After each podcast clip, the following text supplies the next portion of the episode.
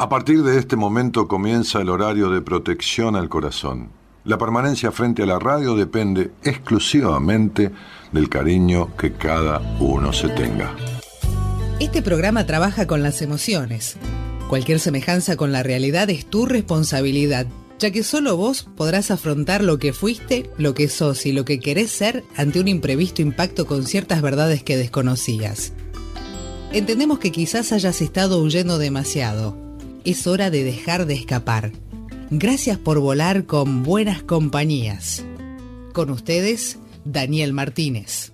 Hola, buenas noches, ¿cómo estás?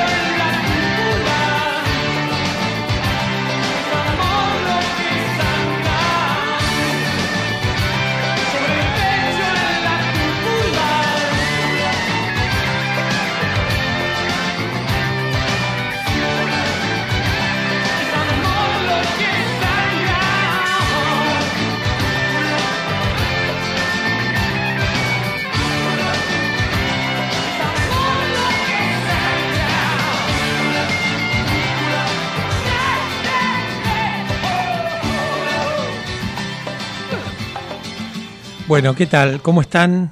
Tengan ustedes muy buenas noches. Eh, una noche especial acá en Buenas Compañías, por lo menos para mí. El reencuentro con, con Gerardo, que está enfrente mío. Este, con Elo, que está atrás mío, la productora. Eh, una noche de recuerdos porque creo que cuando empezó la pandemia me tocaba a mí venir al, al programa y lo hicimos este, en, un, en un rápido movimiento desde mi casa, este, con las primeras conexiones virtuales. Em, así que hace un montonazo que no venía, tenía muchas ganas de venir. Y bueno, eh, corazón caliente, noche fría, acá estamos en Buenas Compañías, el programa de Daniel Martínez, escuchando esta canción de, de Soda Stereo también pensando un poco en lo que había escuchado Dani, el programa de ayer, este, respecto al, a esta idea de, del rescate, ¿no? Y de poder rescatarse con, la experiencia muy calentita del seminario, que como ustedes saben eh, fue el, el, 25 del mes pasado. Eh, ¿Cuántas experiencias de, de rescate, podríamos decir, pero que, que, que se, se, palpaba un, un, trabajo por rescatarse a sí mismos, ¿no? Y bueno, a partir de que uno se, se recupera, se rescata, se reencuentra, eh, bueno, se abre un camino Uh, diferente al recorrido. Hoy, estando en clase, um, en un curso donde doy psicología de adolescencia, estábamos trabajando un texto, no importa, pero conversábamos con los estudiantes, gente de un terciario, gente que se prepara para ser docente, la dificultad este, supina que tenemos de de no poder atravesar ese, pensamiento tan, tan en bloque que es este, pensar que estoy siendo aquello que fui. Y no, no permitirse tampoco, en primer lugar, habilitarse para estar siendo y sobre todo pensar que todo el potencial que uno tiene, que todavía no desplegó, bueno, está esperando que uno lo despierte, que uno lo rescate, ¿no? Así que em, en esa idea de, de, experiencias de rescate, como son esta, esto que sucede en buenas compañías, en los, en los seminarios que hacemos durante el año, bueno, una y otra vez, este, quienes participamos de esa experiencia como, como, equipo acompañante de Daniel Martínez, este, vemos con nuestros propios ojos cómo esto se produce. Em, en segundo lugar, también un recuerdo eh, no menor ligado a la pasión, a la pasión en este caso por la música para mí, eh, si viene hoy, hoy ya es 6, eh, eh, un 5 de septiembre del año 75, este, se produjo un evento en el Luna Park que fue la despedida de Adiós Sui Generis. Tuve oportunidad de venir con, con, un par de amigos, Daniel Jorge, Daniel Mercid, Antonio,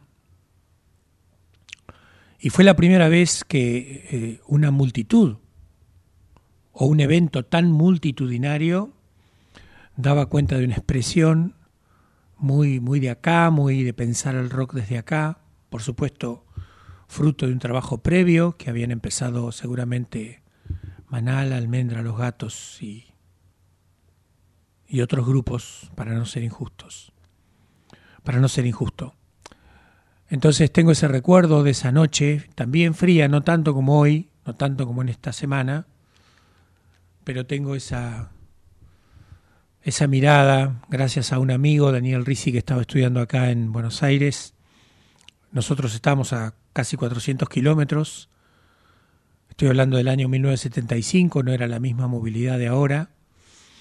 Este, no sé, no había Tiquetec, ni podíamos sacar a distancia, sino que había otros medios mucho más lentos, pero igual de seguros. La cuestión es que pudimos sacar la entrada y poder participar de ese evento que fue en algún punto eh, um, fundacional, si se quiere decir. En función de eso, una de las canciones que elegí es Aprendizaje, que vamos a escuchar en algún momento del programa.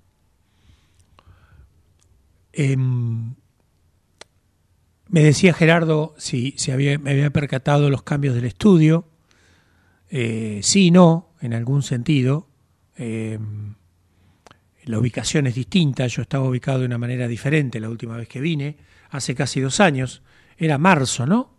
Tres años, claro. Era un marzo. Este, estaba todo preparado y de repente se cerraron las puertas del, del abismo.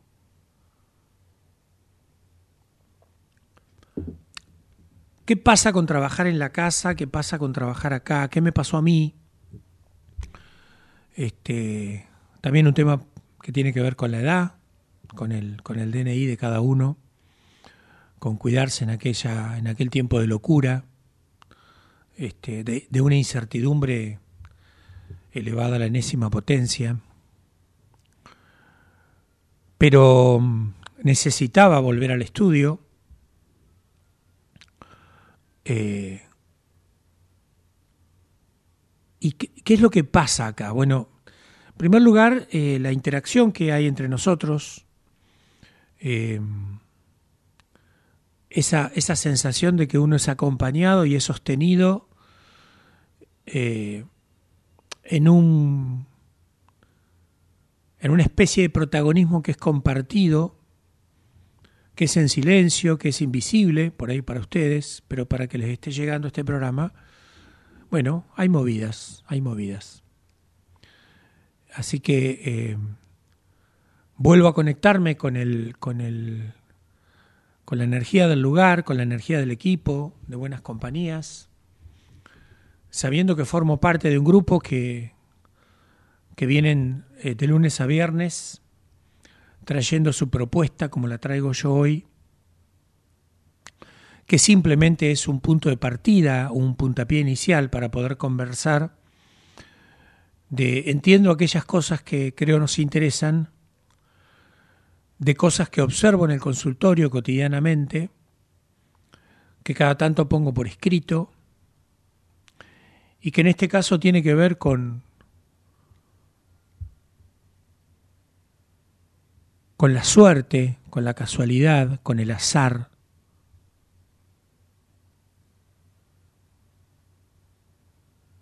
con el destino. Palabras que, lejos de hacer un desarrollo eh, de cada una de ellas,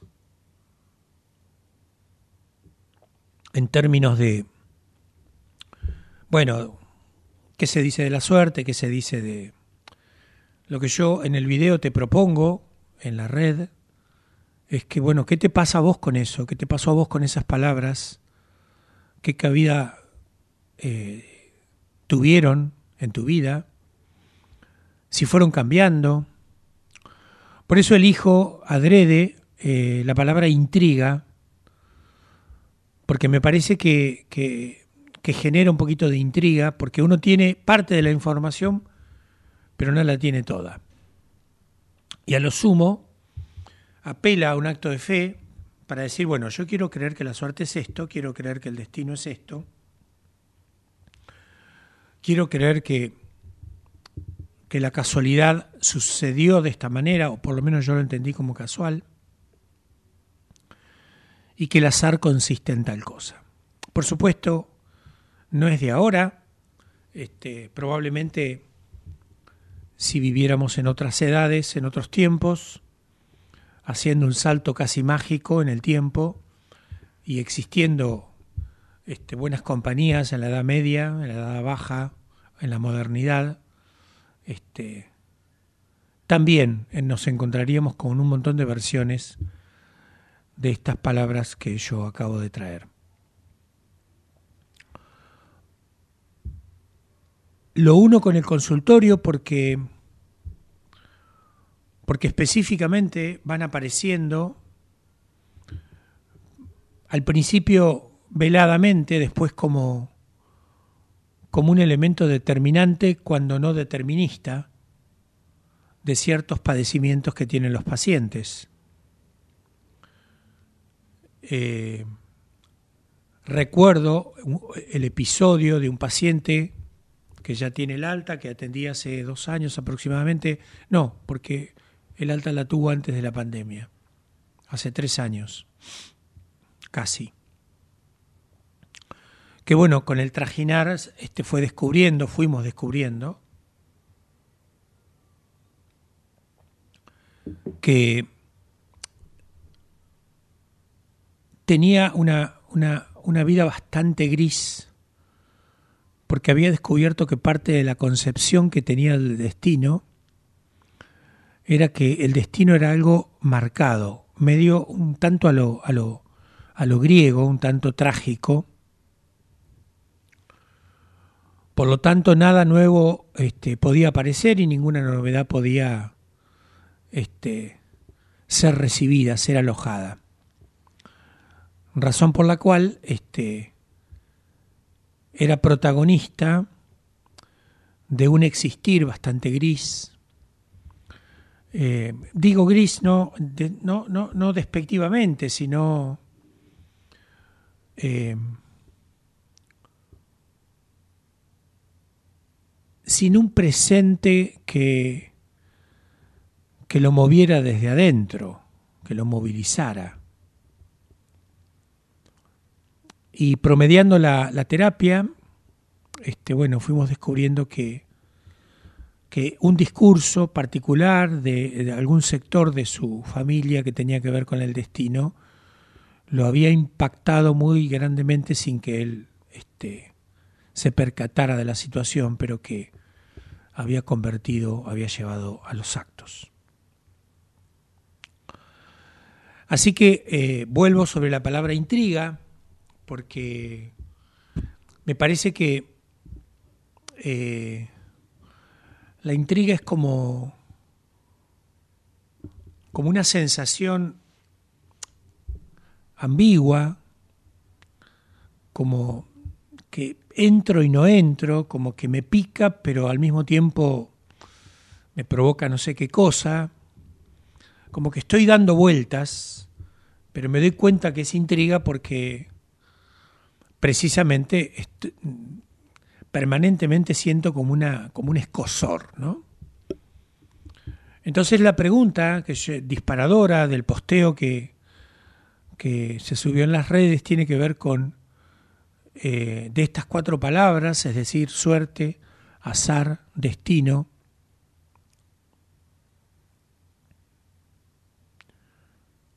Y suerte, azar, destino y casualidad, me había quedado colgada, eh, ¿qué te intriga de esto? Pero ¿qué te intriga? La invitación es a que, ¿qué posición tomaste? La pregunta que yo te hago frente a ella. ¿Qué te pasó? ¿Qué viviste? Y bueno, generar este ida y vuelta que en mi caso ha sido bastante esperado y que, bueno, nos podamos comunicar, ya, ya nos estamos comunicando, ya están mandando mensajes. Este, y sabés que en este caso eh, tenés que mandar un, un, un WhatsApp al 54911 31 036171 y solicitas que te llamen de la producción 54 911 31 036171 que estamos en buenas compañías en la AM 1220, que tenemos, que siento la presencia de, de Gerardo y de Eloísa como un reencuentro, eh, y que me gusta estar acá, que aprendí mucho estando acá. También hoy recordaba este, en una oportunidad, eh, no recuerdo, creo que un jueves, ahora no, pero yo solía tener clase los jueves a la noche y salía a las diez y cuarto del instituto donde daba clases.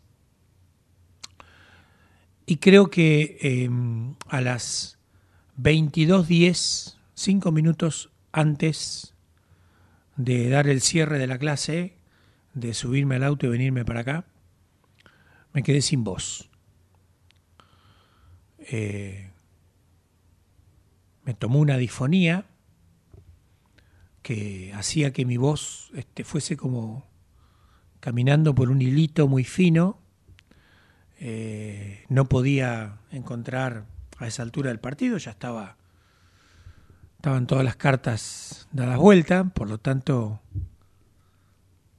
tenía que venir y yo quería venir. Apenas puse, pude pasar por mi casa, queda muy cerca del instituto, tomar un té con, con miel, pedir alguna pastilla con miel y venirme para acá. Y pasó una cosa muy curiosa que fue, este, bueno, lo primero que hice con la con el hilito de voz que me quedaba, contar lo que había pasado, lo que me había pasado. Y pedí a los oyentes nada, que me mandaran la mejor para poder transitar el tiempo que íbamos a estar juntos. Em, y la respuesta de la gente era que, bueno, que estaban de acuerdo con que mi voz, además de, de ser una, eh, una, voz que, había, que estaba este, afectada, no era una voz ni de locutor, ni, ni profesional, ni nada, pero que yo aportaba otras cosas que no necesariamente tenían que ver con la voz. Y bueno, yo no esperaba esa respuesta. Eso evidentemente hizo algo en mí. Este, y, y a medida que fue pasando el tiempo en el programa, fui recuperando la disfonía. Es, decir, fui saliendo de la disfonía.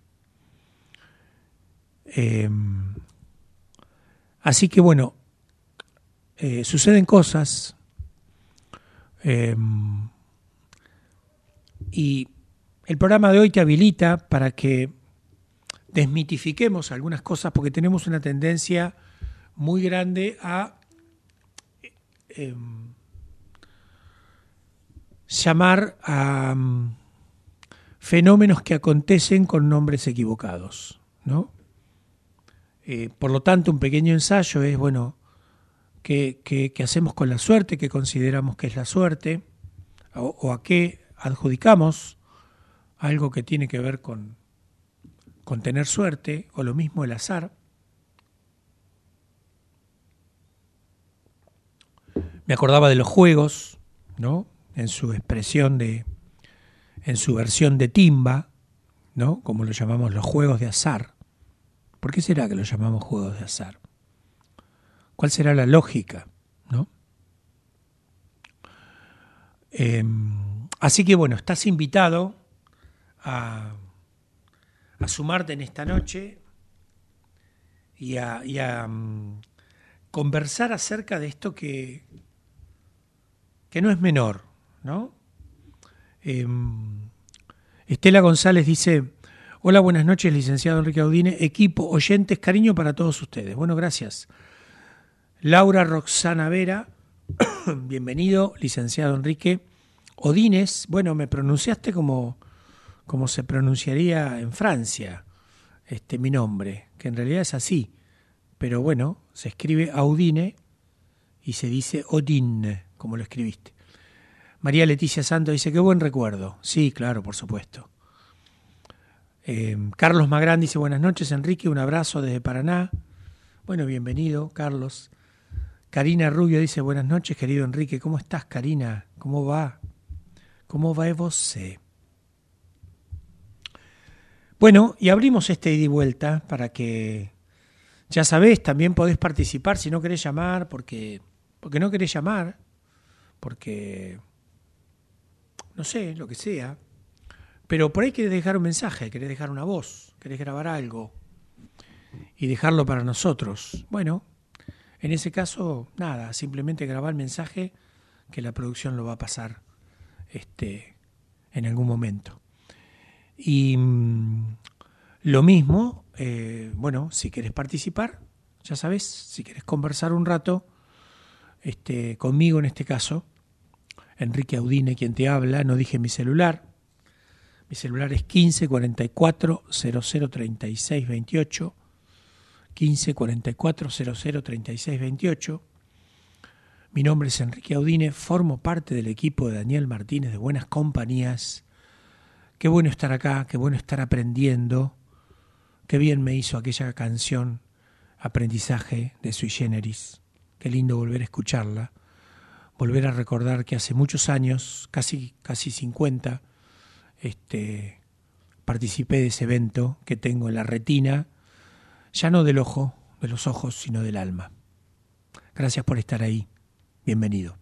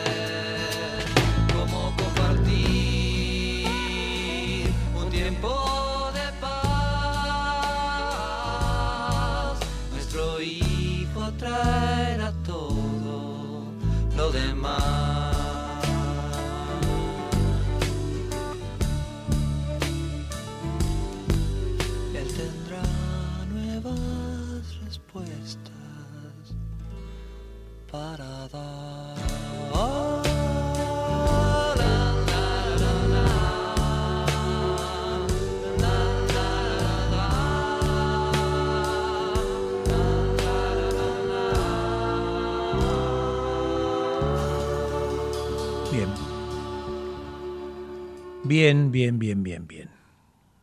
Eh, nuevas respuestas para dar, ¿no? Eh, bueno, casualmente hoy, eh, cuando conversábamos de, la adolescencia, yo decía que la adolescencia tiene en ciernes esto de la novedad, ¿no? Esto, esto de la posibilidad de tener una manera diferente de mirar el mundo, de mirarse a sí mismo y de mirar a los demás. Y y nuevas respuestas que son, yo, yo distinguía entre la novedad y lo nuevo, ¿no? Lo nuevo se lo, se lo adjudicaba más a las cosas, qué sé yo, bueno, tengo este, un mate nuevo, por ejemplo, o un termo nuevo, por ejemplo, ¿no? En cambio la novedad tiene que ver con un tiene que ver con un movimiento, tiene que ver con algo interior, tiene que ver con algo que comienza, con un renuevo, con un retoño. Este, y si bien es una respuesta, digamos, lo que, lo que en este caso trae el niño de la canción, ¿no? que trae nuevas respuestas, porque evidentemente las que ya se dieron este, fueron respuestas de un tiempo y siempre vamos cambiando, porque la esencia nuestra es el cambio. Pero también es cierto que esta idea de la novedad eh, permite que cada tanto este, hagamos que el, alma se reencuentre con la esencia de lo que es cada uno. Y esto ocurre solamente en la novedad, no ocurre, este, o tiene que acontecer la novedad, lo novedoso, este, para los que les gusta la música, ¿no? Hablando de la música, cuando uno se encuentra con algo novedoso a nivel musical, este, lo importante que es como uno, para los que nos gusta escuchar, ¿no? Este, haber podido descubrir esa música y, y seguirla descubriendo en algún punto, ¿no? Aún hoy. Em, Marina Ceballos dice, eh, buenas noches Enrique, desde Fiorito, Buenos Aires, una alegría escucharlo. Bueno, bienvenida Marina. Dani Camisay dice, buenas noches Enrique, qué lindo escucharte, abrazo. Laura Roxana Vera, disculpe el error, el error, licenciado Enrique Audine. No, ningún error. No tenés por qué saber mi apellido. Aparte, fíjate vos, eh, lo pronunciaste exactamente o lo escribiste exactamente como se pronuncia. Odin, ¿no? En el caso de que viviera a media cuadra de la Tour Eiffel, ¿no? Este, así que ningún error, tranquilo. Y tranquila. Y aparte, el error es la ocasión para poder ver el recorrido que, que he hecho también, ¿no? mala propaganda tiene el error. Por supuesto que a nadie le gusta equivocarse, pero qué casualidad, ¿no? La esencia de la persona humana es precisamente esa, aprender a convivir con el error. Dice Dani Camisay, cantamos el rock de la mandarina, jaja, sos un crack. En el seminario, claro, Dani, impresionante. Este, la escena fue este, muy linda porque en un momento yo entré eh, y me puse a improvisar, no sé qué, y como estaba comiendo la mandarina, una mandarina, muy rica por cierto, este, improvisé el rock de la mandarina. Y así fue. Este, así que eso estuvo bueno, estuvo bueno. Em, Dani, participante del, el seminario y qué bueno que haya, bueno, que se siga comunicando con buenas compañías, ¿no? Em, pensando, eh, en, pensando em, en lo que iba a escribir para hoy, que en realidad lo escribí ayer, em, como muchas veces me pasa cuando me pongo a escribir, Eh, aprendí a dejar pasar por el corazón primero, qué es lo que siento antes de ponerme a escribir algo, o usar, este, garabatear un poco uh, alguna hoja, porque yo pienso escribiendo, por eso siempre me traigo algún elemento para ir charlando con ustedes y ir bosquejando alguna cosa, porque me gusta el contacto con la escritura.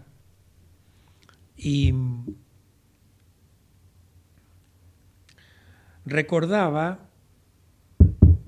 a partir del, del tema de la suerte, un dicho que, que, decía cuando era chico nuestro, nuestro hijo Kevin, que no lo decía él, lo decían varios, pero él decía, al, al que le toca, le toca porque la suerte es loca. ¿No? Y me parece que está seguramente creado por un adulto, pero que esta suerte de disfrute de los niños cuando tenían que, que o que dar final a un juego o alguno de los cambios que tienen los niños habitualmente cuando juegan, eh, pensaba esto de la suerte que, que por más que querramos este, rodearle la manzana a la suerte, tal vez para quedarnos con ella y, co y convertirnos en, en, suertudos, como el, gatito de Alf, este, el gato de Alf,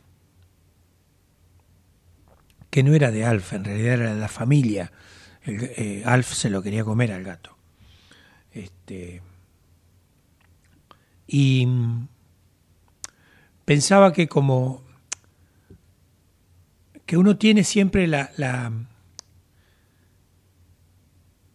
la tentación de acaparar para sí mismo aquello que va pasando alrededor y no logra comprender por ahí la dimensión que tiene simplemente una palabra o lo que la palabra eh, indica, que en este caso sería cierta clase de fortuna que acontece en algún determinado momento.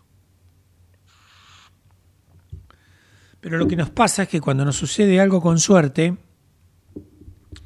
la queremos atrapar para que nos siga sucediendo la suerte. Es decir, queremos que, que, la suerte se quede con nosotros. Y si la suerte se queda con nosotros, estoy privando a otro que pueda tener esa suerte que yo tuve. Por eso me gustaba este, esta expresión, que la suerte es loca, porque yo decía en el, en el posteo, es como un palo enjabonado, ¿no? Que cuenta con, con nuestra audacia, con nuestra con nuestro mm, espíritu de aventura en tratar de subirlo y que es una tarea, por lo menos yo nunca lo nunca vi que alguien lo pudiera subir, este y que es una tarea prácticamente imposible. No sé si viste subir un palo de la enjabonado alguna vez. ¿Sí? No, se van cayendo, claro. Me dice lo que es imposible, lógico. Se hace complicado. Mira, me estoy tomando unos mates impresionantes. Sé que el cebador tiene mucho que ver, pero al mismo tiempo, este, nada, con tranquilidad, con el agua este, a una temperatura apropiada y el gusto de tomarme unos mates acá. También me acordaba, me acordaba de mi papá, Enrique, igual que yo. Eh, hace muchos años, mi papá tuvo un problema de corazón, este, tenía un corazón muy grande, bueno, la cuestión que eh, le hicieron una operación en aquel tiempo, en los años 90, una operación que se llamaba el echarpe cardíaco, te sacaban un el músculo dor, dorsal, rodeaban el corazón con ese músculo y con un marcapaso hacían que el músculo activara el movimiento del corazón. Y quien había estado desahuciado, cuando me, llamaron por teléfono donde yo estaba en aquel momento, para decirme que, bueno, que si no lo traíamos a Buenos Aires le quedaba poco de vida, porque había tenido un infarto, a propósito de un corazón muy grande y una vida muy sedentaria, la de mi papá. Este, no solamente no se murió, sino que vivió cinco años más. Pero en esos cinco años sucedió algo que tiene que ver con la música también. Y tiene que ver con el tango. Y él tenía un tipo de, mm, lo que por ahí podríamos llamar epoco, ¿no? Había un momento que se agitaba mucho y, no podía respirar y era, era bastante feo verlo de esa manera. Pero había algo que lo calmaba bastante, que era escuchar tangos. Y yo, la verdad que este, no, no escuchaba mucho tango hasta ese momento. Tenía, digo, tenía contacto con Piazzolla, con, con Rodolfo Mederos, con Generación Cero, digo, en esa línea, ¿no?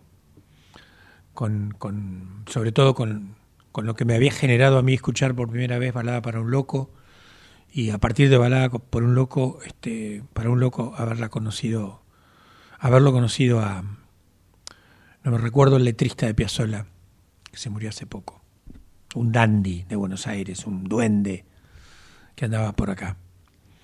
Este, Horacio Ferrar, ahí me acordé. Entonces, en una oportunidad, este, recuerdo que yo tenía mi casa quedaba en el medio de la manzana y literalmente quedaba en el medio de la manzana. En realidad, la casa de mi mamá, que había sido cedido el terreno por mi abuela, pero yo tenía una pieza en el fondo donde vivía, que me construyeron a partir de mis 14, 15 años. Éramos tres hermanos. Este, y justo mi habitación quedaba como en el centro de la manzana, ¿no? Como en el centro, prácticamente. Así que bueno, ahí me llegaba mucha música, escuchaba mucho, pero no escuchaba tango. Entonces cuando mi papá no se sentía bien, por ahí lo llevaba a dar una vuelta en auto, me iba aprendiendo alguna letra, cantaba alguna cosa. Y había un tango que le gustaba mucho que es este San José de Flores, que tiene muchas versiones, pero una, una versión así bastante universal, bastante ponderada es la versión que hace este, la orquesta de Pugliese con Alberto Morán. Me da pena verte, hoy Barrio de Flores, Rincón de mis sueños, de Pibe Andarín, bueno, recuerdos cachuzos, novelas de amores, que evoca un romance de dicha sin fin, ¿no? Y una, y una descripción, como, como, bueno, como suelen hacer los, los letristas de tango, este, que uno parece que estuviera viendo lo que está relatando. En la letra se dice, la dicha y fortuna me fueron esquivas, ¿no?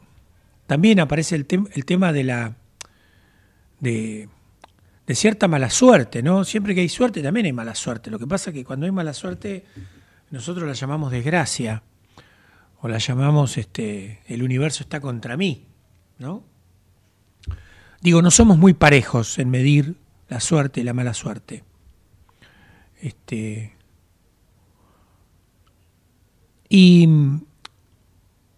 eh, al final de este tango, tango que es eh, cuya letra fue escrita por Enrique Gaidano, Enrique mi papá, yo Enrique, Enrique el que escribió este, la letra de este tango.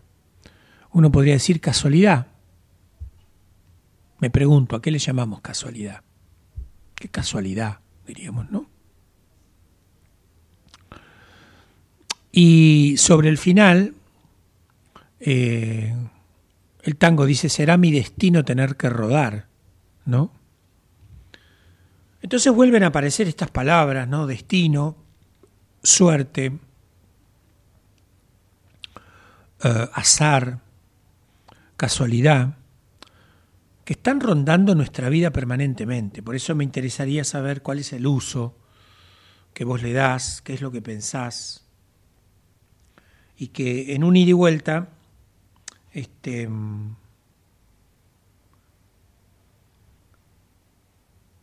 en un ida y vuelta eh,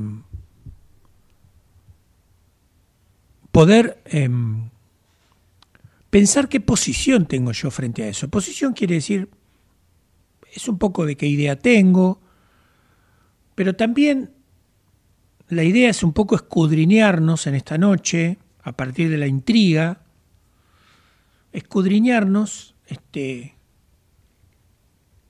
¿qué entendemos por suerte? Aplicado a nosotros mismos, ¿no?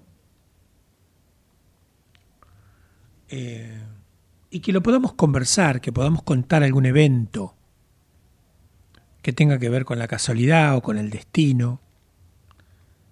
Eh, dice María Leticia Santos, la, música me transporta a mi incipiente adolescencia. Rosy Stessen dice, hola, solo cuando estás cerca del micrófono te oigo. Ah, gracias. Bueno, sí, bueno, porque tengo la voz media apagada. ¿Sí? Pero bueno, voy a tratar de no moverme del micrófono y en vez de leer de la compu, voy a leer de acá de, de mi celu. ¿Sí? Gracias, Rosy. Este. Muy amable. Pero pensaba, eh, a partir de este. De estas cosas que traigo de, de cosas que ocurren, en este caso son. Ya voy a hablar de alguna que ocurrió en el, ya conté una breve que ocurrió en el consultorio, pero que suelen aparecer y suelen estar presentes en la terapia. Eh, pero primero algunos acontecimientos así, nada, relatos que, que podrían llegar a, a, motivarte para que tengas algún recuerdo y, bueno, lo podamos compartir o puedas escribir algo o puedas dejar un mensaje ¿no? Eh,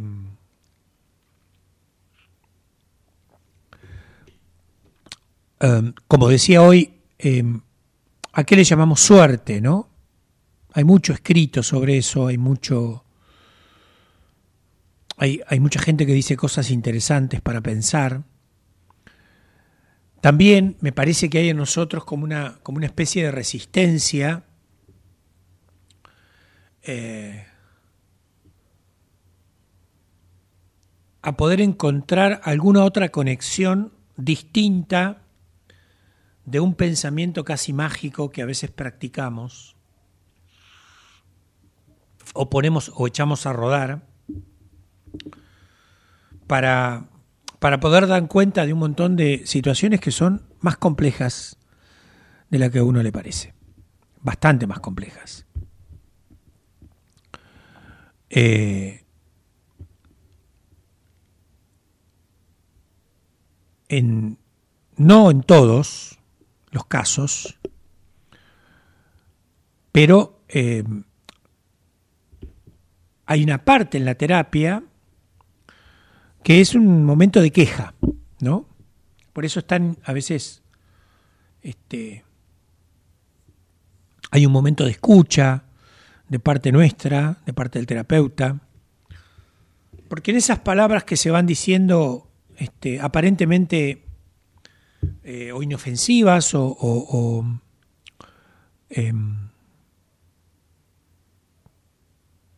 o triviales o simples, eh, nosotros que, estudiamos para tener medio que los oídos preparados para eso, vamos detectando, vamos viendo vamos, sí, vamos observando cómo se va deslizando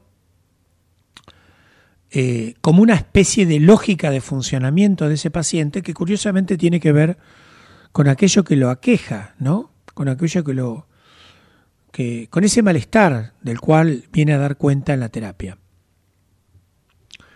Eh, haciéndolo muy rápido, no se llega tan rápido a esa cuestión, ¿no? Pero digo, ese tiempo que uno se toma para, para, escuchar el discurso del paciente, lo que el paciente dice, cómo lo dice, digo, en, en tren de escuchar, este, de escuchar y no escuchar, porque yo escucho pero no escucho todo, porque parte de, o una parte de mi oído, o un oído está por ahí distraído para tratar de captar aquello que este, estoy tentado de, de entender desde la parte consciente, ¿no? Y acá ya te estoy diciendo alguna algo que vos seguramente conocés o, imaginarás.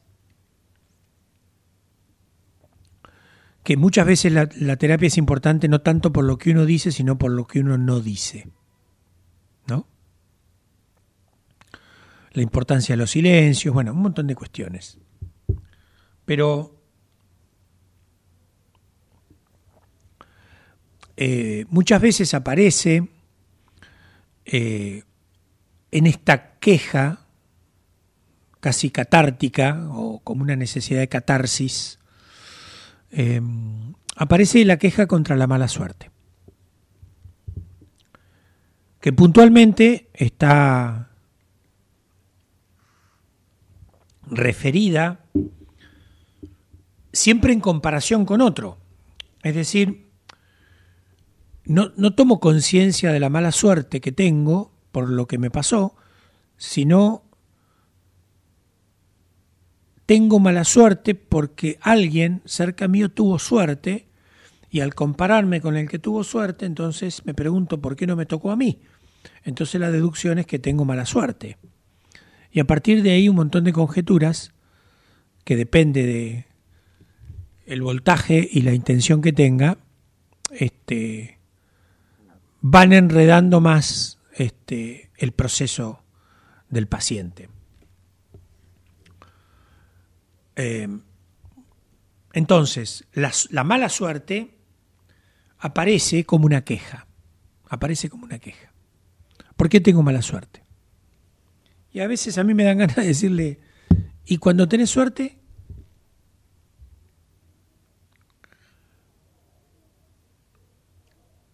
Blanca Toledo dice, eh, buenas noches Enrique, abrazo grande. Bueno, Blanca, bienvenida. Se van sumando en este martes, este, en la medida de lo posible, este, salvo que haya algún cambio que sea necesario, yo voy a estar viniendo los martes.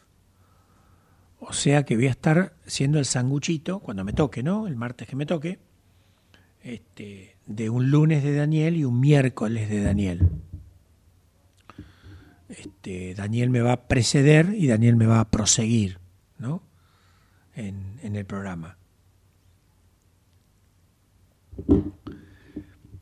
Pensaba en esto de Séneca, ¿no? Um, en su sabiduría diciendo que la suerte es una especie de conjunción, creo que dice así, de, de preparación y oportunidad, ¿no? Como quitándole ese halo, como que te toca la varita de la, de la suerte. Bueno, en función de la suerte tenemos un montón de amuletos, ¿no? Sé yo, la pata de conejo, el grillo de la suerte, en fin. Este. Y, creo que tenemos una concepción, no sé si a vos te pasa, pero tenemos una concepción de la suerte donde yo me quedo quieto y un balde de suerte tiene que venir a bañar algún aspecto de mi vida, ¿no? Y a mí me parece que, que hay un cierto movimiento que uno hace que tiene que ver con esta preparación que decía Séneca, ¿no? una mezcla de preparación y oportunidad, es decir, una lejos de ser algo um, uh, mágico en el sentido de, de, un acto de magia, de un mago, eh, tiene otra coordenada la suerte, ¿no? que supone una preparación, y la preparación no supone que me preparo de un viernes para un sábado. Supone que estoy convencido de que eso es bueno para mí. Y después algo que tal vez tenga que ver con el azar, ¿no? Y acá estamos estableciendo una diferencia, este, a partir de la cual, cuando llega el momento oportuno, yo estoy preparado. Y bueno, cuando llega el momento oportuno y yo tengo una preparación, se produce un momento en el que pareciera que el, universo este, está a mi favor, porque me sale todo. Si juego al fútbol hago un gol, si juego al tenis este, eh, hago buenas jugadas, si doy una clase este, me sale bien, eh, o estoy contento y, y uno dice qué suerte que tuve. Eh, el otro día me pasó en un instituto que también doy clase a la noche y voy en una hora compleja porque la gente que trabaja en los institutos de formación es gente que normalmente labura, obviamente ya terminó el secundario, que se está preparando para ser profesores de distintas asignaturas, para eso hay carreras de inglés, de historia, de geografía, etcétera, de naturales, de matemática. Y mm, por lo tanto, este, los lunes es un día que habitualmente eh, no está todo el público presente, digamos. Van regulando las faltas, pero no está todo, todo el público presente. Y mm, recuerdo que el lunes, este lunes pasado eh, llegué al, al- al aula y estaban todos, no faltaba ninguno.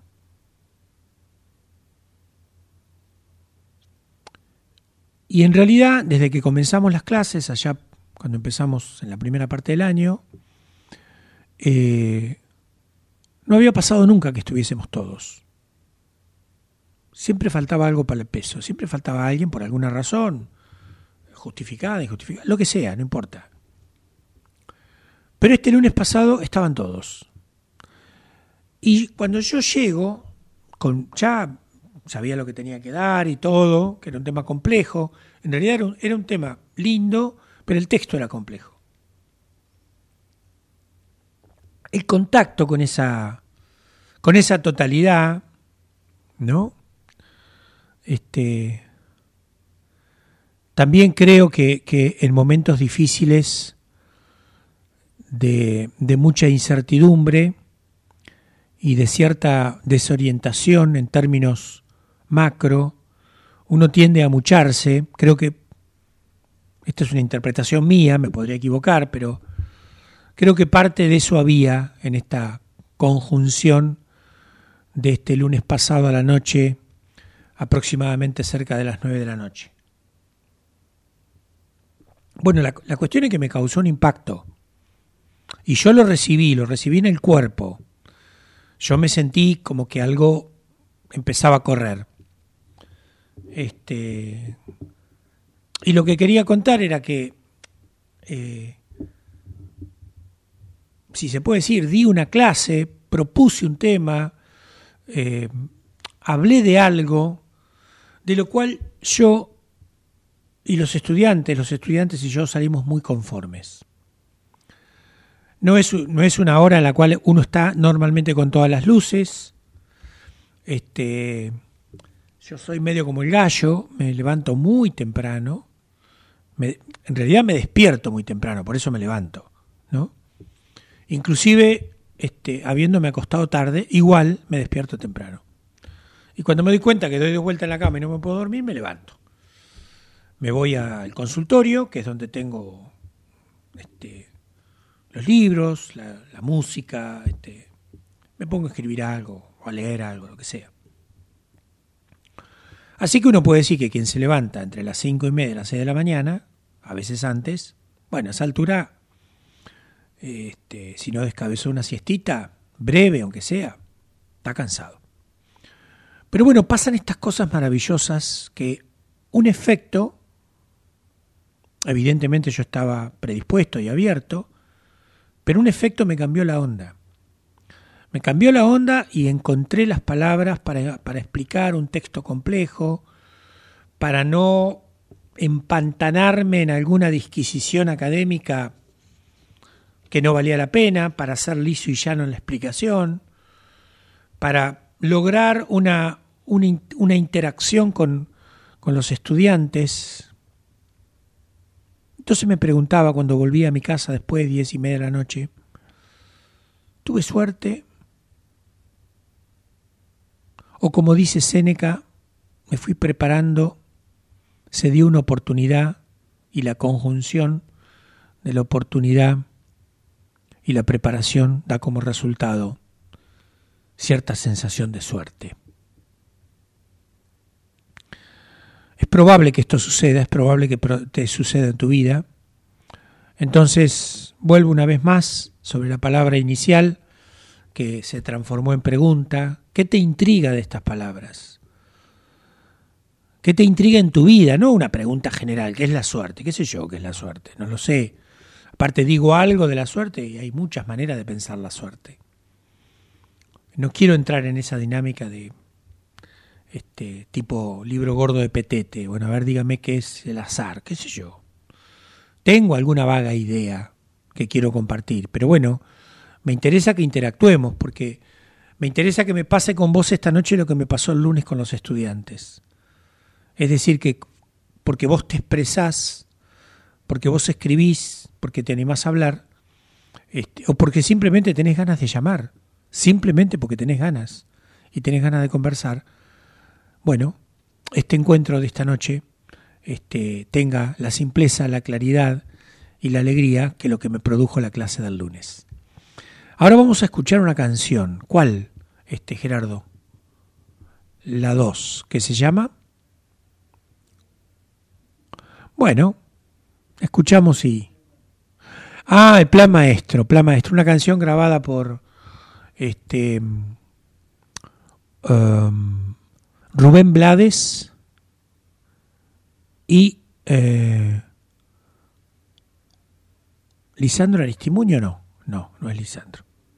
Jorge Drexler, gracias.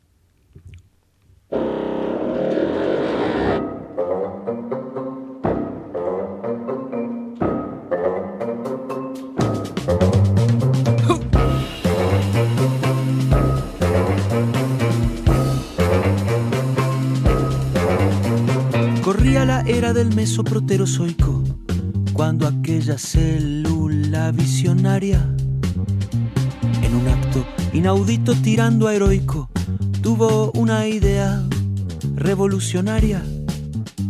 Cansada ya de dividirse sola, vio con buenos ojos a otra célula vecina. Decidió mezclarse, aprendió a reírse y nació aquella historia del huevo y de la gallina. Sin saberlo había inventado el amor y el sexo.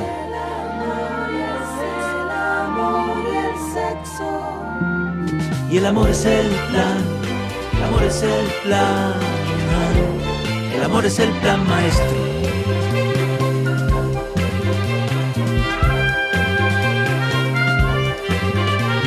La vida ya siempre con sus estratagemas con tantas gemas tan imprevistas.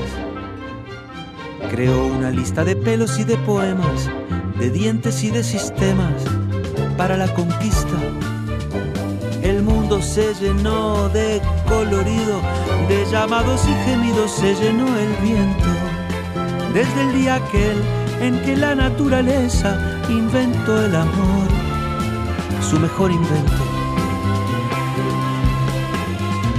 Con cada beso se reinventa aquel primer suceso.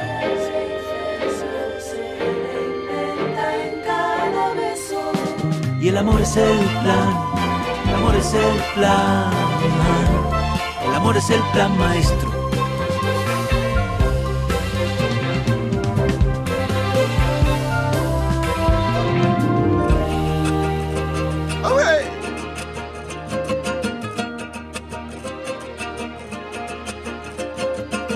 Los dos en una, buscar en otro cobijo, crear la palabra hijo, barajando la fortuna, aullar de amor a la luna, con un trino una canción, descubrirse el corazón, soltar el viento semilla y de una pasión sencilla.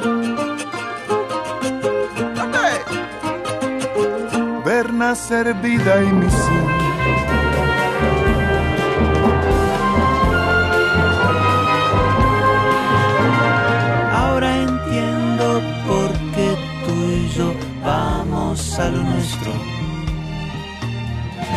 es el plan, el amor es el plan, el amor es el plan maestro. Es que el amor es el plan, el amor es el plan, el amor es el plan maestro. El amor es el plan, el amor es el plan, el amor es el plan maestro. El amor es el plan, el amor es el plan, el amor es el plan maestro.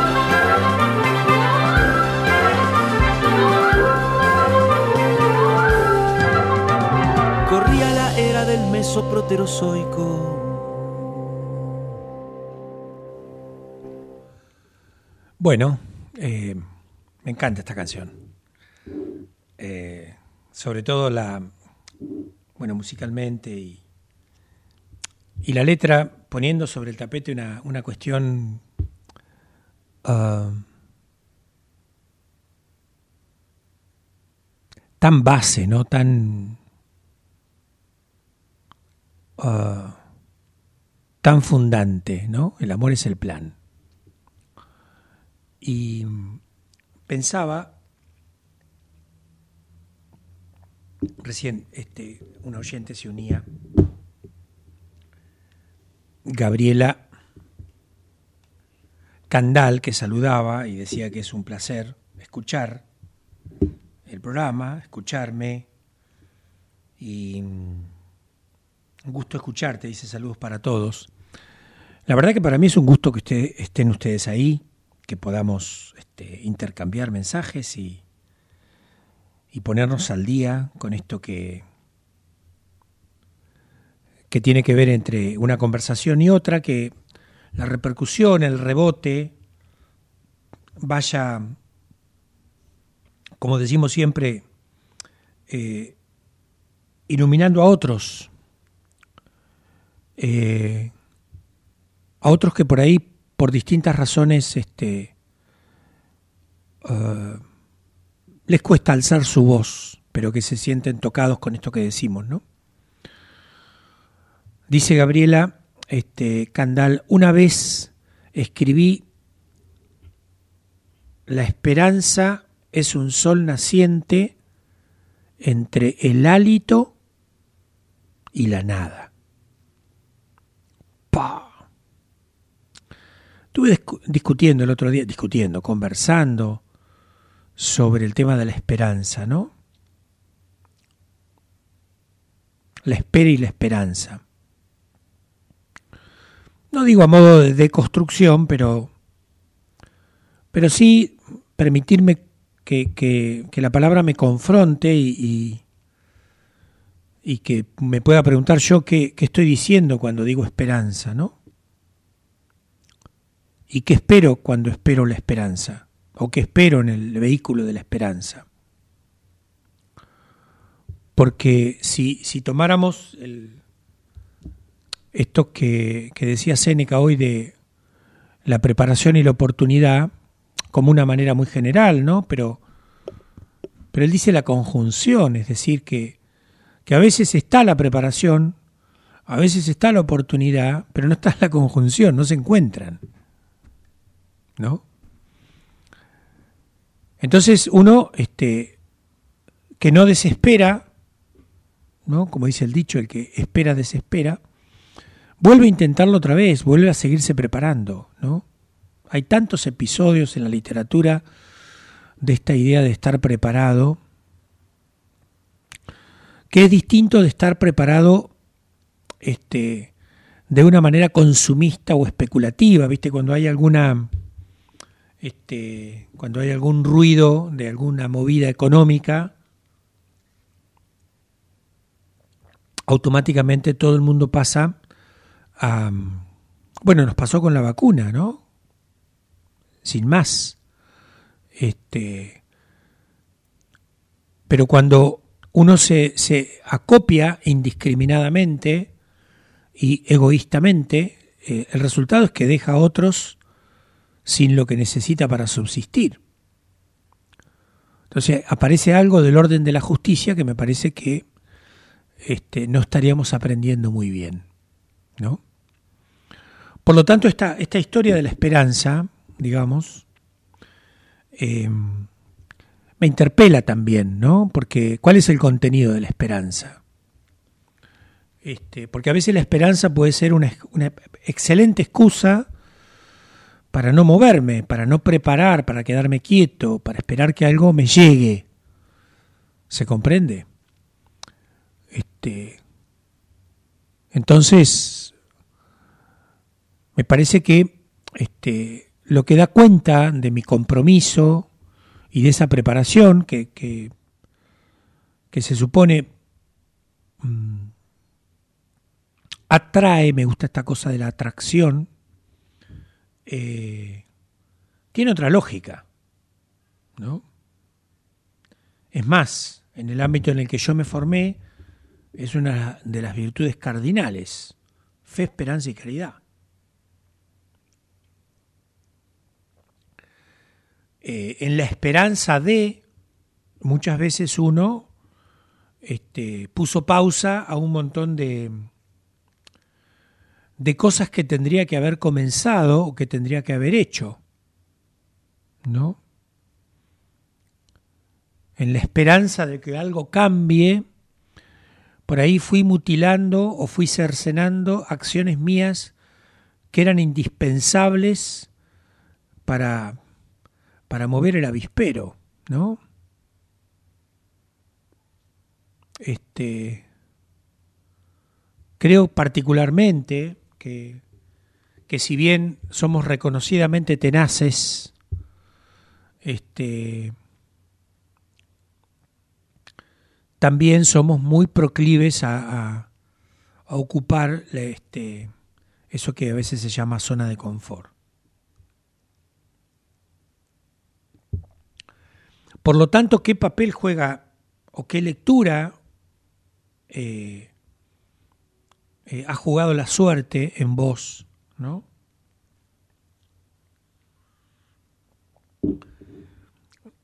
Eh, recuerdo hace muchos años, cuando,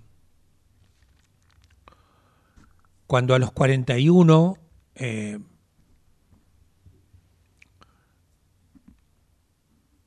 comienzo o cambio de, como si fuera un tren, ¿no? Cambio de vía, estaba yendo para un lugar y como yo vivo cerca de Temperley, Temperley es un lugar donde hay un cambio de vía para tres direcciones distintas. Entonces, este, un tren sale para Bosques, Claypole, otro tren sale para este, Longchamp y otro sale para este, Turdera. Y hay un cambio de vía eh, ahora es automático, ¿no? Supongo yo. Este, antes se hacía manual, venía un trabajador, te movía la palanca, cambiabas de vía. ¿Por qué cuento esto? Porque uh, los cambios que vamos teniendo en la vida, vos y yo, nunca empezamos de cero ni empezamos de la nada. Porque empezar de cero o empezar de la nada este, creo que esto lo conversé una vez que hice un programa de borrón y cuenta nueva o cosa por el estilo. Supone desconocer el camino andado, por lo tanto supondría este, no, haber, no, haber, no haber aprendido aquello que debía aprender. Y si hay un aprendizaje que realmente me sirve para la vida es cuando yo puedo desandar, sobre todo si cometí algún error de, de orientación o de lo que sea, desandar un camino para, para poder darme cuenta en qué momento me equivoqué. Como decía un conocido mío, que allá por los 28 años ya recibido, agarró el sulky a patadas en la vida, este, hizo todo, se recibió en un término de un año, se recibió, este, se casó, este, al tiempito tuvo hijos, este, se enganchó en una empresa muy importante, participó de eventos este, supraestelares y, eventos top. Y bueno, en su decir, la vida me pasó por encima, 20 años más tarde, es decir, a los 48, 49, casi 50, este, nos volvimos a encontrar y en una charla muy íntima, muy íntima, muy de, de recorrido a recorrido, él me decía, ¿en qué momento me perdí? Y él mismo se respondía, ¿no? Bueno, yo creo que me perdí en este momento. O sea, en vez de cambiar de vía, este, para continuar el trayecto, porque en la vida lo que se trata es eso, continuar un trayecto, este, bueno, curiosamente este, se perdió. Por supuesto, la familia se desarmó, este, el trabajo no le dio lo que, lo que esperaba, esperanza, esperaba. Entró en una fuerte depresión, como quiso ahogar este, su pena en distintas distracciones totalmente superficiales, tapones de los agujeros de la existencia que lo único que hacían era incrementar la soledad y el aislamiento, hasta que en algún momento se rescató, dijera Dani, este, y rescatándose él, haciéndose esa pregunta, ¿en qué momento me perdí? ¿En qué momento dejé de ser yo? ¿En qué momento me convertí en algo, pero habitando un personaje? ¿En qué momento me decía, a mí me llamaba la atención, ¿no? ¿En qué momento perdí la alegría?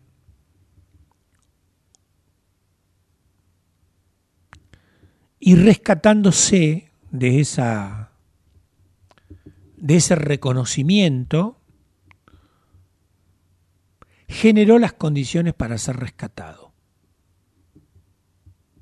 O mejor dicho, generó las condiciones para que otras acciones, otras elecciones y otras decisiones lo rescataran y se reencontrara exactamente en aquel punto en el cual se había perdido. ¿Se entiende?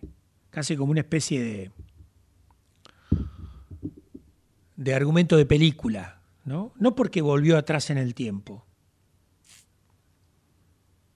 sino porque pudo reconocer 20 años a eh, en qué había pifiado, que había elegido este, no haciéndose cargo de las consecuencias de lo que había elegido.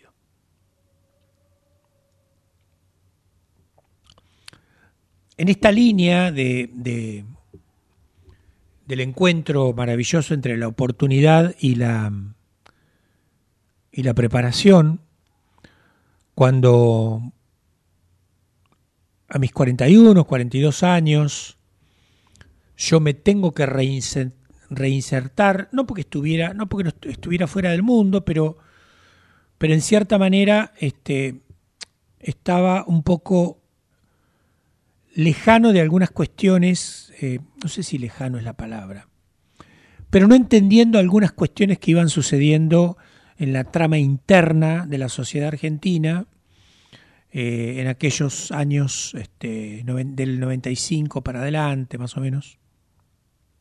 97, 98, 99, 2000, qué año, ¿no? Y recuerdo que entré a trabajar a un lugar eh, y, digamos, cosa que salía yo me prendía. Entonces me llama una compañera y me dice, pero Enrique, yo estoy observando que vos, cuando taller este, aparece, eh, vos te ofreces, vos sabés que no te pagan nada, sabés que, que ni siquiera viáticos hay, simplemente nos vienen a buscar, nos llevan.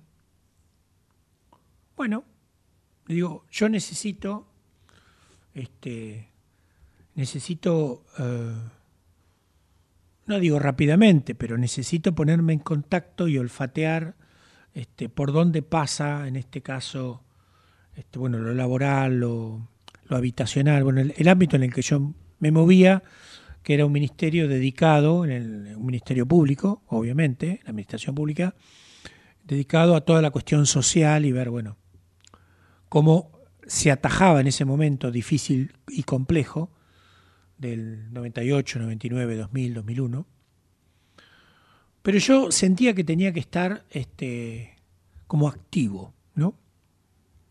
Bueno, es así que aparece la posibilidad de presentar un proyecto. Bueno, a mí me gustó trabajar con el tema de la docencia y la y el ejercicio de la práctica en contexto de encierro, es decir, en la cárcel. Así que preparé un taller en un lugar no muy lejano de La Plata, porque como dije, nos llevaban y nos traían.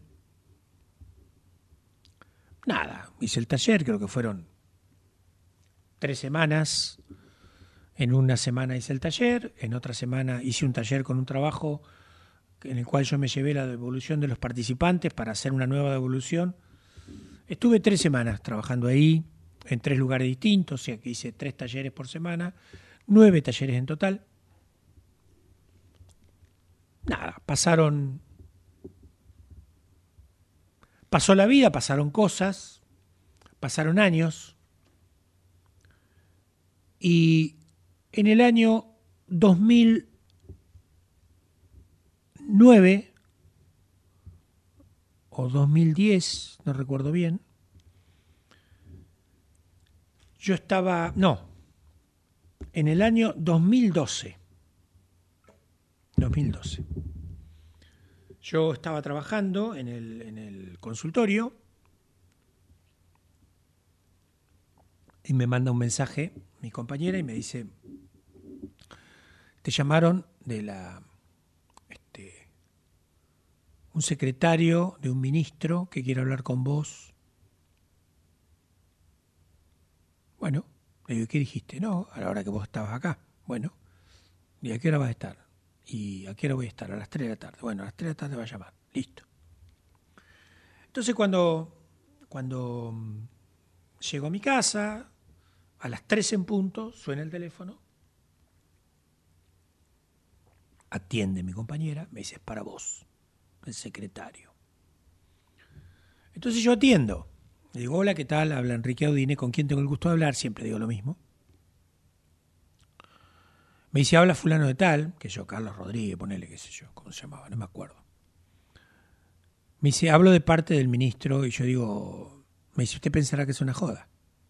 Sí, le digo, la verdad que sí. Me dice, no. Eh, y le voy a dar un dato, me dice. Usted hace tanto tiempo hizo un taller sobre este, educación en contexto de cárcel, ¿verdad? Sí, le digo yo.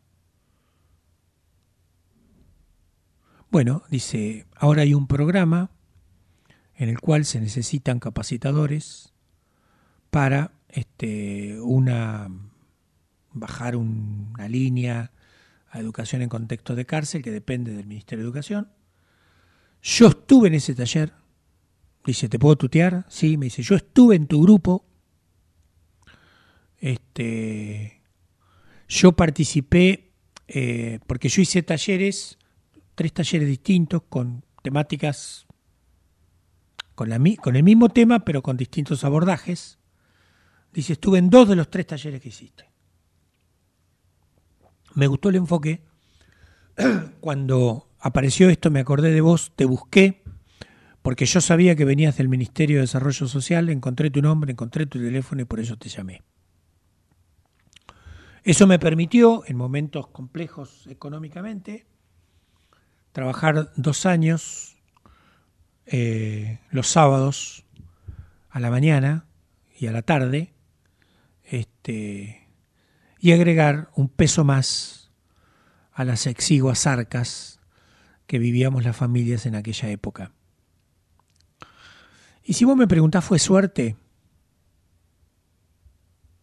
Y en realidad no estoy tan seguro, porque la verdad que fue una suerte haber participado de ese, de ese evento porque aprendí muchísimo, porque me puse en contacto con un montón de gente que trabajaba en contextos de encierro y, este, y multipliqué mis abordajes este, a los que ya tenía. Pero digo, se cumplía un poco, me acordé de esto, porque se cumplía un poco esto que decía Séneca, ¿no? El encuentro entre la preparación y la oportunidad, que nosotros sabemos llamarle suerte. La suerte, que se relaciona también con el azar, este, que uno no sabe por qué, por qué pasan algunas cosas. Por ejemplo, el pie de este mate, ¿no? donde yo apoyo el mate, es un tronco que encontré abajo de una piedra en San Martín de los Andes, en un río que se llama el río Hermoso,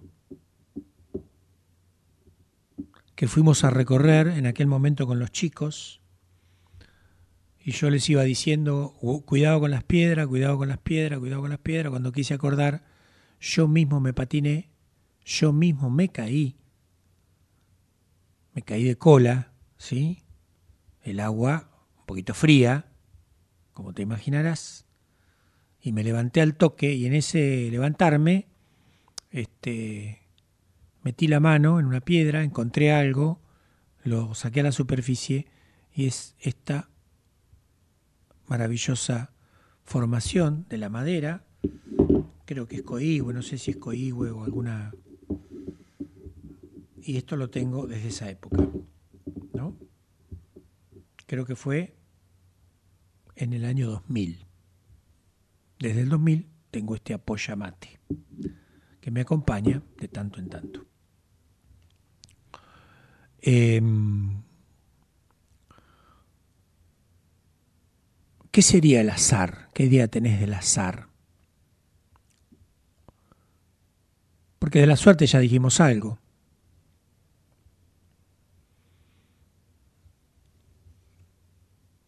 Fue azaroso este encuentro con este elemento que me sirve para apoyar este, y al cual este, cuido bastante. ¿Qué sería el azar? Fue una casualidad, como el relato que yo hacía, ¿no? Los tres Enriques, mi papá, yo y el escritor de la letra del tango este, San José de Flores. Digo, a veces nosotros usamos palabras este, que desconocen un poco la interacción que sucede cuando nosotros nos ponemos a tiro de que algo importante pase. ¿no? Yo escuchaba a Dani este, a una semana del seminario eh, y le, contaba a un, a, un, este, a un paciente que, bueno, eh, también está intrigado por el seminario que viene y, creo que está en condiciones, porque está haciendo un buen trabajo, pero en parte yo le contaba de, de, esta cuestión de dejar de tener una actitud pasiva y empezar a, a, tomar cartas en el asunto y a tomar decisiones este, más rápido que ligero, por lo menos en lo que tiene con salir este cero de la inercia. Y Dani comentaba, este, a partir del seminario, cómo esta especie de clima tan especial, tan particular, porque nosotros, este, este diseño que tiene el seminario, con esta, con esta forma de funcionar, como sabés, arrancamos un, un viernes a las 5 de la tarde, a las 4 de la tarde, y no paramos hasta el domingo a las 4 de la tarde cuando se van. Que decía Dani que cuando llega el domingo no se quieren ir, y es verdad, y no se quieren ir, y les creemos, y es cierto. ¿No? Porque ahí les va cayendo la ficha de todo lo que vivieron, de todo lo que estuvieron. Es como que de repente, entre las 3 de la tarde y las 5 de la tarde, o las 4 de la tarde, cuando empiezan a bajar los bolsos para a buscar los bolsos para volver otra vez a, a, su propia vida, digamos, porque han tenido como un pequeño oasis, no se quieren ir. Y creo que si les propusiéramos que, che, ¿se quieren quedar hasta mañana? Se quedarían, la mayoría, no digo todos, pero la mayoría se quedaría. Bueno, ¿qué es lo que pasa? También es un encuentro donde se despiertan otras fuerzas que no tienen que ver con la suerte leída de una forma muy este, tipo grillo de la suerte. Tampoco este, el azar como, como si le tocara a unos sí y otros no, entendiendo el azar como aquello externo que, que acontece. Y yo pongo un ejemplo en el posteo porque es un evento azaroso, lamentablemente azaroso, a unos sí y otros no. Y el azar tiene que ver con aquellos grandes movimientos o grandes magnitudes, en este caso de energía negativa, que yo viví en particular, eh, porque me llegó, y cito que el acontecimiento fue este, un acontecimiento lamentable, muy luctuoso, muy tremendo, este, que fue el, la primera bomba en la Embajada de Israel. En el momento que estalla la bomba, un amigo mío, muy querido, a quien yo había casado con su mujer, este, bajaba del colectivo para ir a estudiar inglés. Y fue una de las primeras víctimas, reconocidas, encontradas. Muy joven, se, había casado hace un año y pico. Este, Y eso es lo azaroso en su lado negativo, en su lado del rostro duro de la vida, ¿no? Pero tiene que ver con el azar. Justo en ese momento él estaba bajando y uno puede entrar a hacer cálculos si hubiera salido. Sí, bueno, pero lo que hubiera pasado y no pasó no existe. Como también sabemos apelar a decir qué casualidad cuando este, en realidad pareciera que hubiese otra forma de conectarse con el universo que es mucho más comprometida y comprometedora y que nosotros livianamente, tal vez para deshacernos de esa implicancia personal, la llamamos casualidad. Y lo mismo para el destino, ¿no? Decía la letra, contra el destino nadie la talla, ¿no? La letra del tango, como si fuera una cosa que ya está. Te tocó esta y con esta tenés que lidiar, ¿no? Y sin embargo, eh, el destino, digamos, que forma parte de un convidado permanente de la literatura, también tiene que ver con, con una construcción de la cual se te pregunta, bueno, ¿vos qué tenés que ver con todo eso? ¿No? Eh, muchos de los pacientes, o más que muchos, gran parte de ellos vienen con un mandato que no sé si alguna vez lo trabajamos o lo conversamos acá, que tiene que ver con, el, con un destino, ¿no?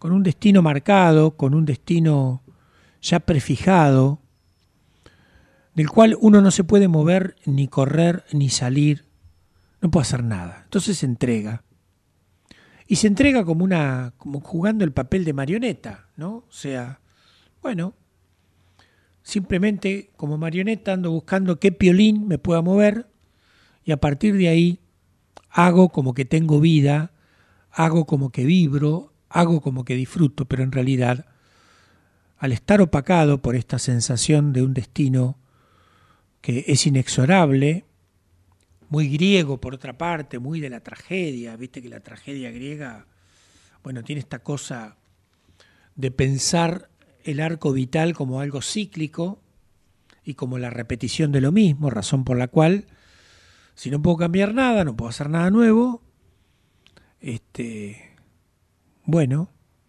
la única razón de vivir es generar la tragedia. Por eso la literatura griega, en este sentido, aporta, desde el punto de vista literario, esta concepción y un género que se conoce como el género trágico. O sea, todo termina como el culo siempre. ¿No?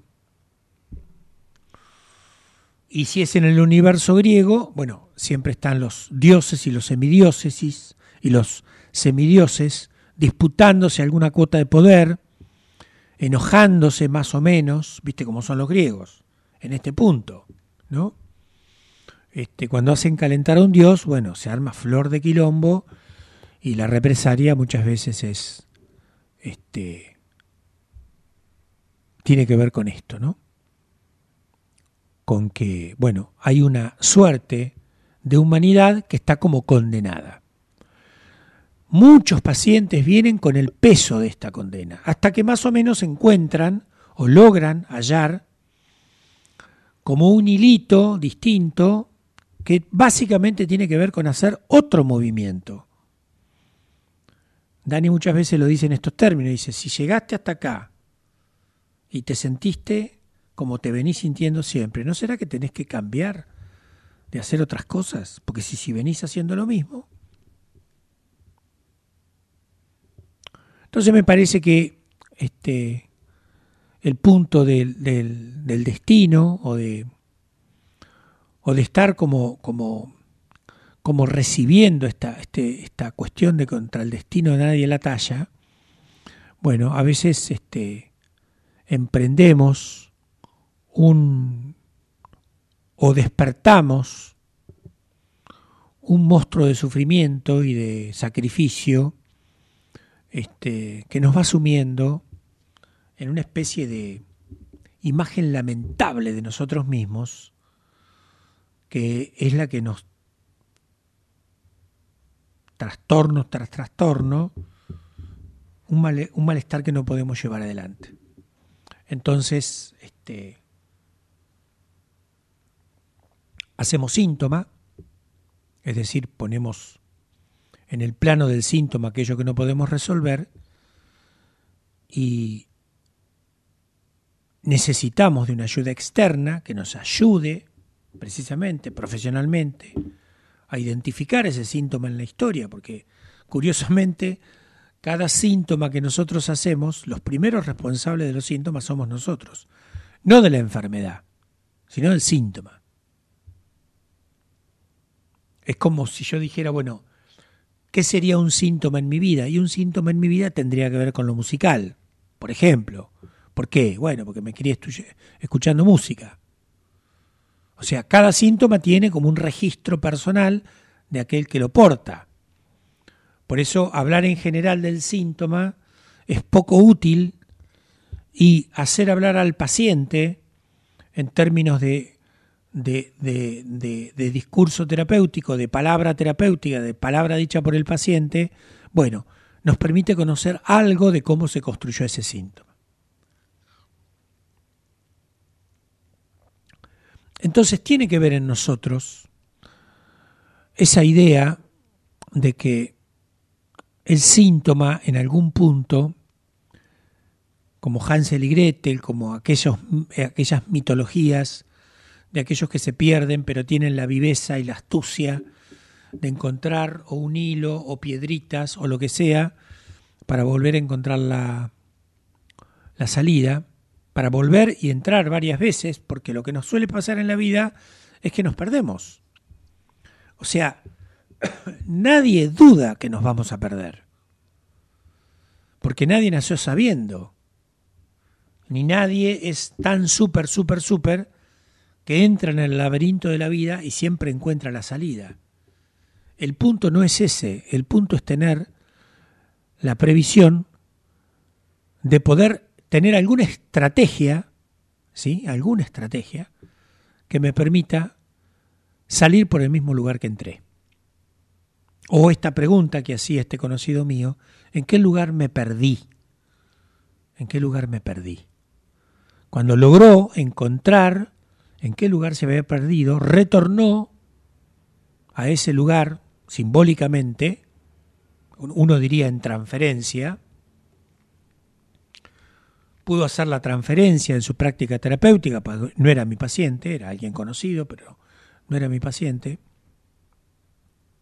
pudo reconocer los caminos equivocados que tomó y se pudo rescatar. Y rescatándose, permitió que operaran sobre él los dispositivos de rescate que tiene toda psicoterapia, es decir, encontrar un aspecto saludable que permita encontrar el potencial de salud que cada uno de nosotros tiene. Entonces, eh, suerte, azar, destino, casualidad, ¿cómo usas esas palabras?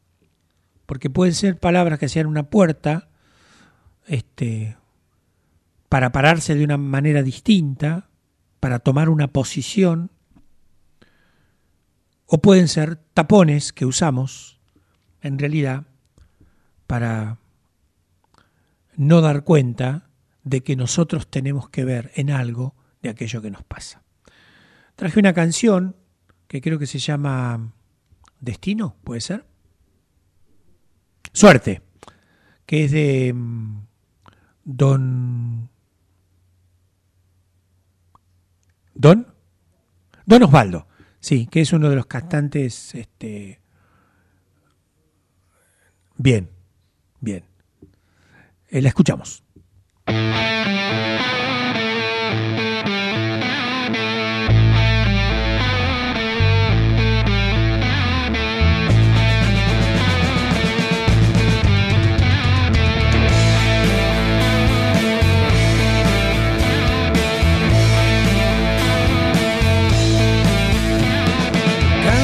Sirenas del mar de Galicia y Portugal. Bajan como estrellas los misiles sobre Afganistán.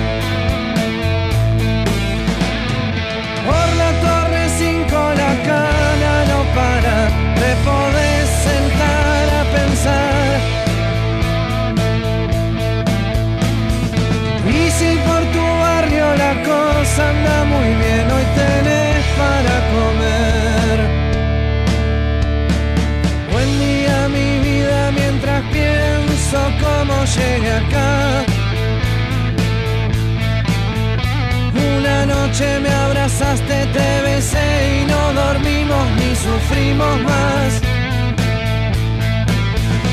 Habrá sido nuestro premio por no salir corriendo o el castigo por no saber escapar.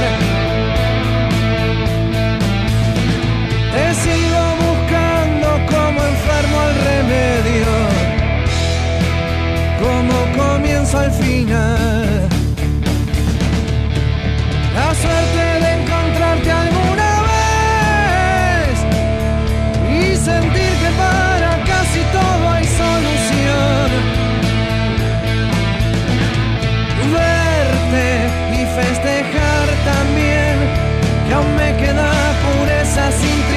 en mi corazón. Suena Don Osvaldo, lo llevo tatuado atrás del corazón.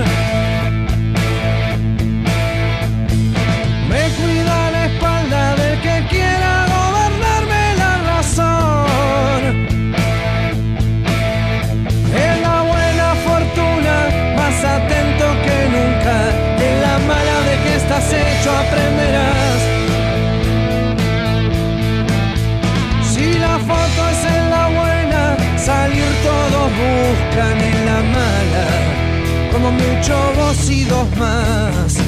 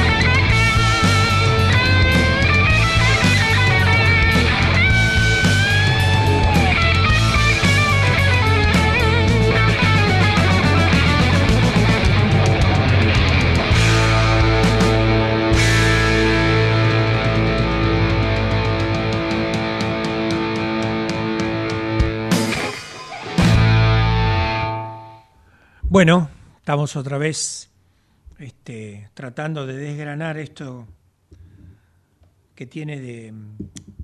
Es muy interesante hundirse en esta cuestión de lo que de lo que uno siente cuando ha vivido eh, cuando se ha animado, cuando hay, hay, hay una me parece que hay una cuota de riesgo y de aventura que que es imprescindible en el sentido de que uh, cuando uno se va descubriendo a lo largo de la vida, creo que la vida, este, más allá de las cuestiones que tenga, sirve para que uno se vaya viendo en distintas situaciones y, y, y que vaya dándose de cuenta de qué es lo que lo hace vibrar, ¿no? Yo, este, digo, trabajar en lo que a uno le gusta, disfrutar. Yo compartía con los estudiantes, eh, bueno, les contaba esta experiencia que había tenido el lunes, así nomás, acá nomás, cerquita.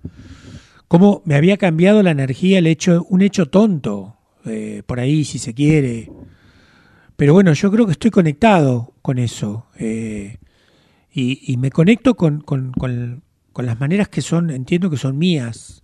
Vos tendrás las tuyas, pero el tema es que las pongamos a trabajar y las pongamos a, digamos, como que estén abiertas, ¿no? Este, eh, a veces, eh,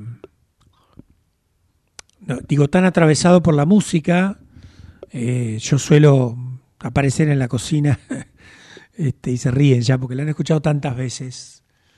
Aparezco en la cocina, más allá de quien esté, y diciendo, porque lo vengo, vengo de por ahí del consultorio que está relativamente cerca, este, diciendo cómo me gusta el rock and roll, cómo me gusta, cómo disfruto. Y hago un arco, este, digo, tengo bastantes años como para hacer un arco bastante grande, y esta especie de resonancia, lo hemos conversado mucho también en el seminario con los integrantes del equipo, esta cosa de resonar este, con una energía diferente, que un poco lo que he tratado de hacer esta noche, ¿no? Eh, o sea, que, que, que, te des el espacio, que te des la... Eh, que te habilites, si se quiere, porque seguramente por ahí te queda alguna, algún, algún, este, alguna cuerda que tiene que sonar que todavía no sonó, que es un poco lo que le pasaba a esta persona que yo conocía, que conozco, que, que me decía en qué momento me perdí, es decir, en qué momento dejé de resonar en qué momento dejé que me taparan las cosas, que me taparan las obligaciones, este, en qué momento me hice más pesado porque me llené de cosas, cuando en realidad de lo que se trata es de andar más liviano, ¿no? Y creo que uno, cuando uno anda más liviano toma mejores decisiones. Este, por lo tanto, este, pensaba en esto de, de darse la oportunidad de resonar distinto, de permitirse, muy en el filo de, de la incertidumbre, ¿no? de, del riesgo, porque todo riesgo, toda aventura tiene este lado de este de no seguridad, ¿no es cierto? De no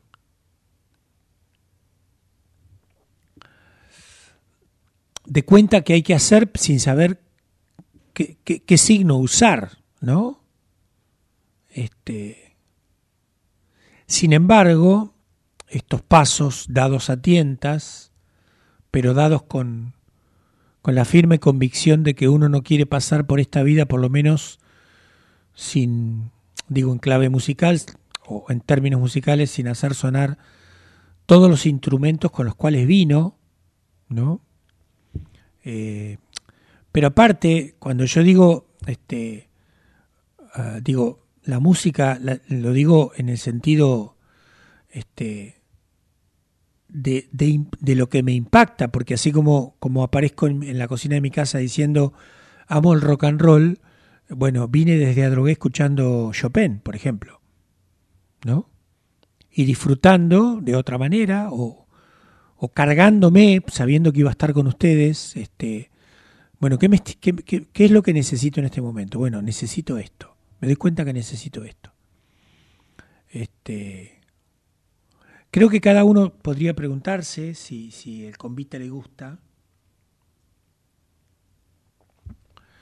Esto que, solía decir un, filósofo, este, Federico Schiller, solía decir, bueno, el azar tiene que ver con la capacidad de internarse en la profundidad de cada uno. Entonces es muy difícil cuando uno está en la intimidad profunda, dentro de todo lo que pueda conocer, porque hay elementos que, que se van manifestando, este, depende de los, de los pasos que vos vayas dando, pero esta idea de poderse internar en, en la profundidad de la intimidad de cada uno, también tiene que ver con lo azaroso. Es decir, hay algo de lo energético y del resonar que me parece que es el elemento, por lo menos lo que a mí me produce la, la música y también la literatura. Digo, a ver, este, me encanta leer un algún autor que, que, me quedo pensando en lo que leo y, y me doy cuenta que soy muy feliz con lo que acabo de leer, que me produce una alegría inmensa. Entonces, digo, no se queda solamente en lo que me produce a mí, sino en tratar de buscar con quién compartirlo, que me parece que ese es el secreto para empezar a movilizar aquello que está anquilosado, aquello que está quieto, esto independientemente de la edad que tengas, ¿no? Este, por eso eh, algún autor, creo que es Jung, eh, habla un poco de las sincronías, ¿no? También en esa en ese manto medio esotérico en el cual solía escribir, ¿no? Esotérico digo porque en aquel tiempo se dedicó a, a incursionar por otros saberes. Como ustedes saben, Carlos Gustavo Jung formó parte de movida de la cuestión de, de la movida del psicoanálisis con Freud, ¿no? Que después cada uno arrancó para su lado. Julio Sánchez dice, eh, licenciado Enrique, gracias por este aula de puerta abierta. Quien quiera oír que oiga, dice Julio, y pone caritas. Bueno, gracias, Julio. Sí, este, sí, quiere ser esto, nada más que esto, ¿no?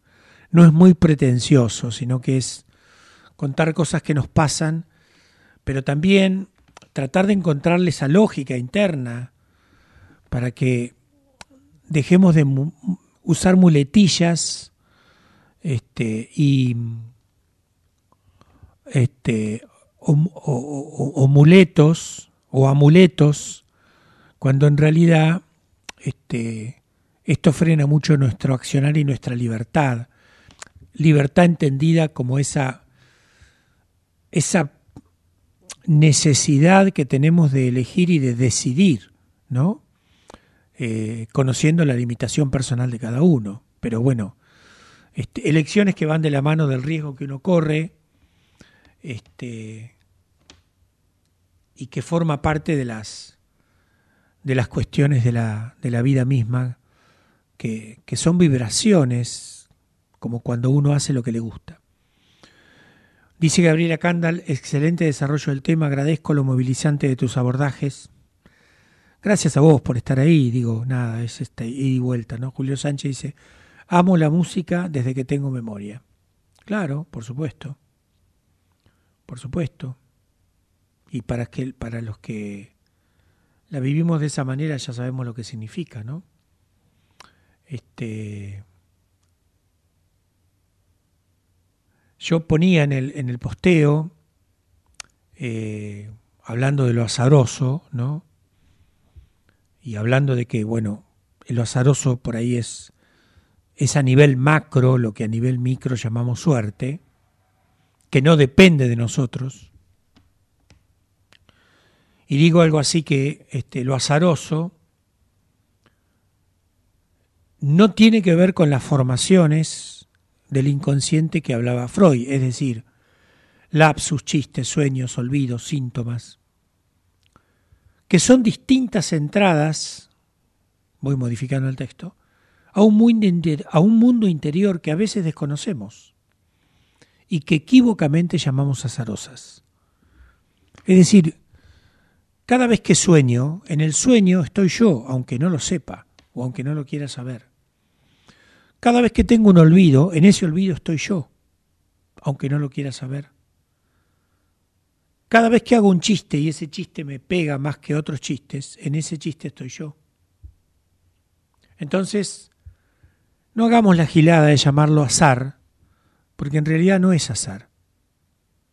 En realidad es un mensaje dirigido a esa profundidad de mí misma que para poder entrar necesito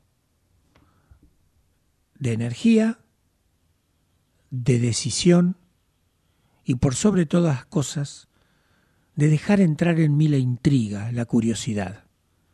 Entonces lo que te deseo en esta noche de buenas compañías es que ya que te vas a entregar al sueño, que para Freud es una de las vías regias para conocer lo inconsciente, el deseo inconsciente, te entregues también a la intriga, la intriga en el buen sentido, ¿no? Que te intriga, que te pica, que no podés dejar de, de pensar en eso, este, y a la curiosidad, porque en esa curiosidad probablemente encuentres mucho más de lo que has buscado hasta ahora en cosas que son amuletos y no te lo han dado.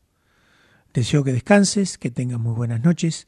Y bueno, si esto sigue así, eh, cada 15 días nos vamos a encontrar los martes en buenas compañías. Gracias por estar ahí, gracias Gerardo, gracias Eloísa, que tengas muy buenas noches. Thank you.